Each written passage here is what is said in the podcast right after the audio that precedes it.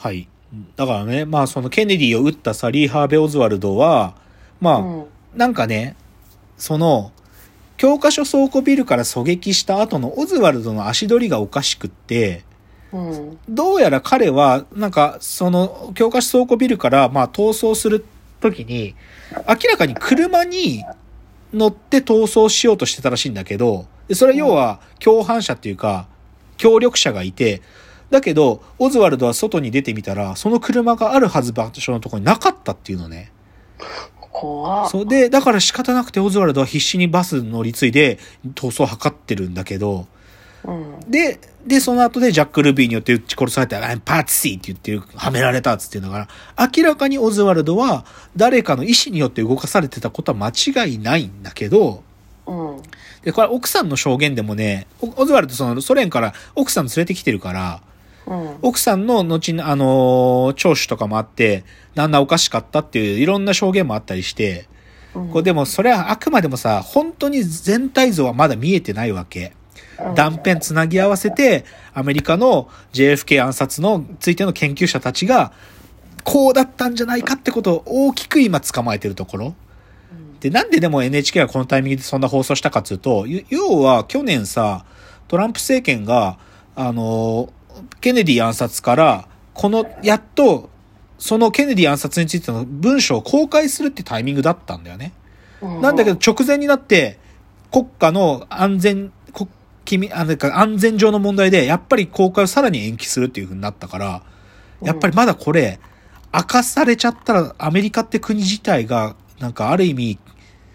国の何かが揺るがせになるくらいさ重要なことが、ケネディ暗殺者はまだ眠ってるっていうことだよね。まあ、そうじゃないとなかなか大統領暗殺されない、暗殺されないっていうか、そう。うん防げそうですもんね。でもさ、オズワルドが日本にいたっていうの僕知らなかったから、結構驚いたよね。いやー、日本で、私そう。たもっとなんか、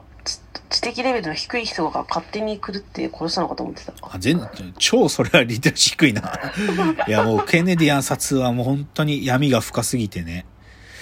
で、じゃあ、ここ CIA のある意味、なんか、すごい、こう、深すぎる闇の話、これが1ね。うん2、ここから2つ目。はい。それが、やっぱり、エドワード・スノーデンが、うん、暴露してしまったことなんですよ。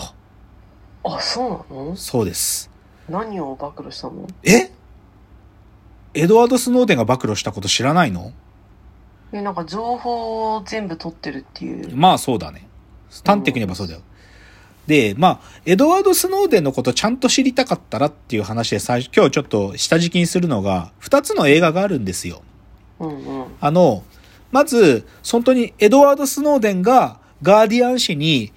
その記者、てか香港でね、記者たちに接触して、その暴露していく、その映像をバッツリ映画にしちゃったのが、一つ目が、シーズン4、スノーデンの暴露っていう映画があるのね。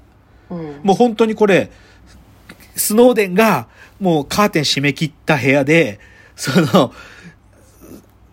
記者たちにメール、暗号化されたメールを送ってくるやり取りとかもバッツリ残ってて、で、うんパ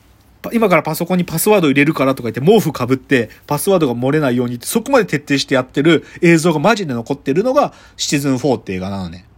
なんでそんな映像残ってるの？いや、だトットだから。自分で？違う、あの、ガーディアン紙の連中が。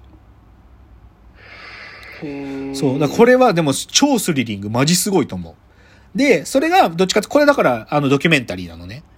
うん。あの、スノーデンがも暴露するその瞬間まで撮られてる。で、それの対になるっていうか保管するものが、もう一個のオリバー・ストーンが撮った2016年の映画で、スノーデンって映画があるのね。うん。で、こっちはフィクションで、フィクションというか、あのースノーデンの自伝っていうか、なんでスノーデンが暴露に至ったかっていう、ある種のスノーデンが CIA に入局してからのキャリアみたいなのをちゃんと書いてる話なの。うん、だから、その実際にスノーデンがガーディアン紙に暴露してるシーンとかも、ちゃんと、もう、あの、役者でちゃんと撮ってるんだけど、すげえね、こっちは。だから最初のさ、スノーデンがガーディアン紙に接触する香港のホテルで会うんだけど、そのシーンとかかっこよくって、事前にメールでね、僕は、あのールービックキューブを持ってますと。で、あの、インド料理屋はどうですかって聞くんで、そしたらじゃあ一回、そのロビーで考えましょうって答えてくださいっていうメールが事前にやり取りされてるのを、そのシーンでやってんのよ、これルービックキューブ持って。で、それで本当に接触するシーンが始まるんだけど、でね、これ、まず、最初に僕もこれ言うと、スノーデン日本にいたんだよ。日本にいた時があるの。すごいでしょ。このことが僕このスノーデン見て初めて知って驚いたんだけど、うんまずね、でもスノーデンってどういうやつかって話なんだけど、なんかさ、CIA 入局してるからさ、めちゃくちゃ、はい、高学歴だと思うじゃん。実はスノーデンって高校中退なのね。へーまあこれね、家族のなんか、まあ、境遇に理由があるらしいんだけど、でね、じゃあスノーデン、じゃあどうやって、まあ要はスノーデンってめちゃくちゃ、その情報技術に長けてる男なんだけど、その技術どうやって身につけたかっていうと、独学なのね。えー独学なのすっ。ごいじゃん。そう。で、それでね、だから、最初はね、なんか軍隊に所属してたんだけど、怪我しちゃうのね。だから軍隊での国への奉仕ができなくてっつって、で、それで CIA のテストを受けるの。で、最初 CIA の様子、あの、学校みたいなところで訓練のシーンがあるんだけど、あのね、世界中の、あの、情報通信の回線に、その、バックアップをつけろっていうのが、課題で出されるわけ。それを5時間以内にやれとか言うんだけど、スノーデンが圧倒的なスピードで他の奴らがまだ1回戦も担保できてないのに、その環境構築をい一瞬で終わらせるとかいうシーンがあるのよ。だから独学、そう、明らかに技術が高かったっぽいんだよね。うんで、さ、そういうなんかもう、ある種、こう、い有望な CIA の若手として、最初し、あの、スノーデンをね、ジュネーブに赴任するのよ。うんで、そこで、まず見させられたのが衝撃的で、これがですね、これはもう実際に公になってるんだけど、X キースコアというですね、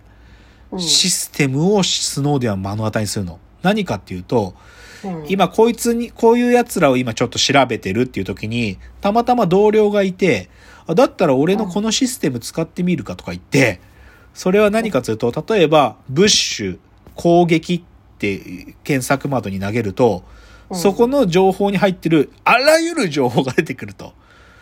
もうそれはメール、チャット、もうすべての情報が入ってる。だから Google 検索の僕らのメールとかチャットとか Facebook での DM とか、そういうことまで全て網羅されてる検索システムが X キースコアなるものがあって、全て取られてるんだと。へえで、だだから実際現場に出てスノーデンは CIA が言っちゃえばアメリカの憲法に違反する情報にまでたくさん触ってるということを知っていくわけ。で、うんこれはもう強烈なのが、我々が今こう、パソコン使ってますね。スマートフォン使ってますね。そこにカメラついてますね。うんこのカメラはリモートによって起動することができて、どの、いつ、どこの誰の端末でも CIA や NSA はこのカメラ機能を使っていつでも盗撮盗聴しているんです。え？iPhone? iPhone も PC も。だから、この映画の中では、だからもう、ゆ Facebook の社長の、あの、ザッカーバーグがこれを知ってるから、このカメラのところにシール貼ってんだよ。映らないように。あの、アメリカの、あの、IT セレブたち見ると、大概スマホだとか PC のカメラ部分にシール、テープ貼ってる映んないように。マジで？マジ。でもこれは事実です。そういう風に NSA たちはもういつでも盗聴していたんです。盗撮をしていたんです。え？まあでもそんなねそう。だ誰のまあ私とかのわざわざ盗聴しないだろうけどいや、知ってるよ。されてるよ。だから、そ吉峰さん、てか、これ重要なのは、パソコンがオフ、電源が入ってない状態でも起動させられてるんだよ。えなんで？そういうものが内蔵、あの、埋め込まれてるから。っていうことが、このスノーデンの映画の中でどんどんもう明るみになっていくわけ。で、うんでそのね、ジュネーブで CIA で過ごしたスノーデンは、その後日本に着くのよ。うんで、なんかね、聞いた話だと、なんか、日本がアメリ、反アメリカな動きをした時には、アメリカの、あ、ごめん、日本の、もう、国中を一気に停電するプログラムみたいなものを作ってたらしいんだよね。もう何でもできる。何でもできる。何でもできるんだよ。で、そういうふうに、だから、まあ、す住んで日本にいたの。で、だけど、まあ、恋人との関係もあったりするから、なん、なんか自分が心安らかに仕事できる場所っていうのを常に探しながらも、そういう葛藤の中で過ごしていくと。でうん、最後ね、スノーでハワイに赴任するんだけどね。うんで、ハワイでいよいよもう我慢できなくなるわけ。もうこんなこと許されるのか。で、一番彼がショックだったのは、当時アメリカはさ、あのーアフガニスタンとかと戦争してたでしょ？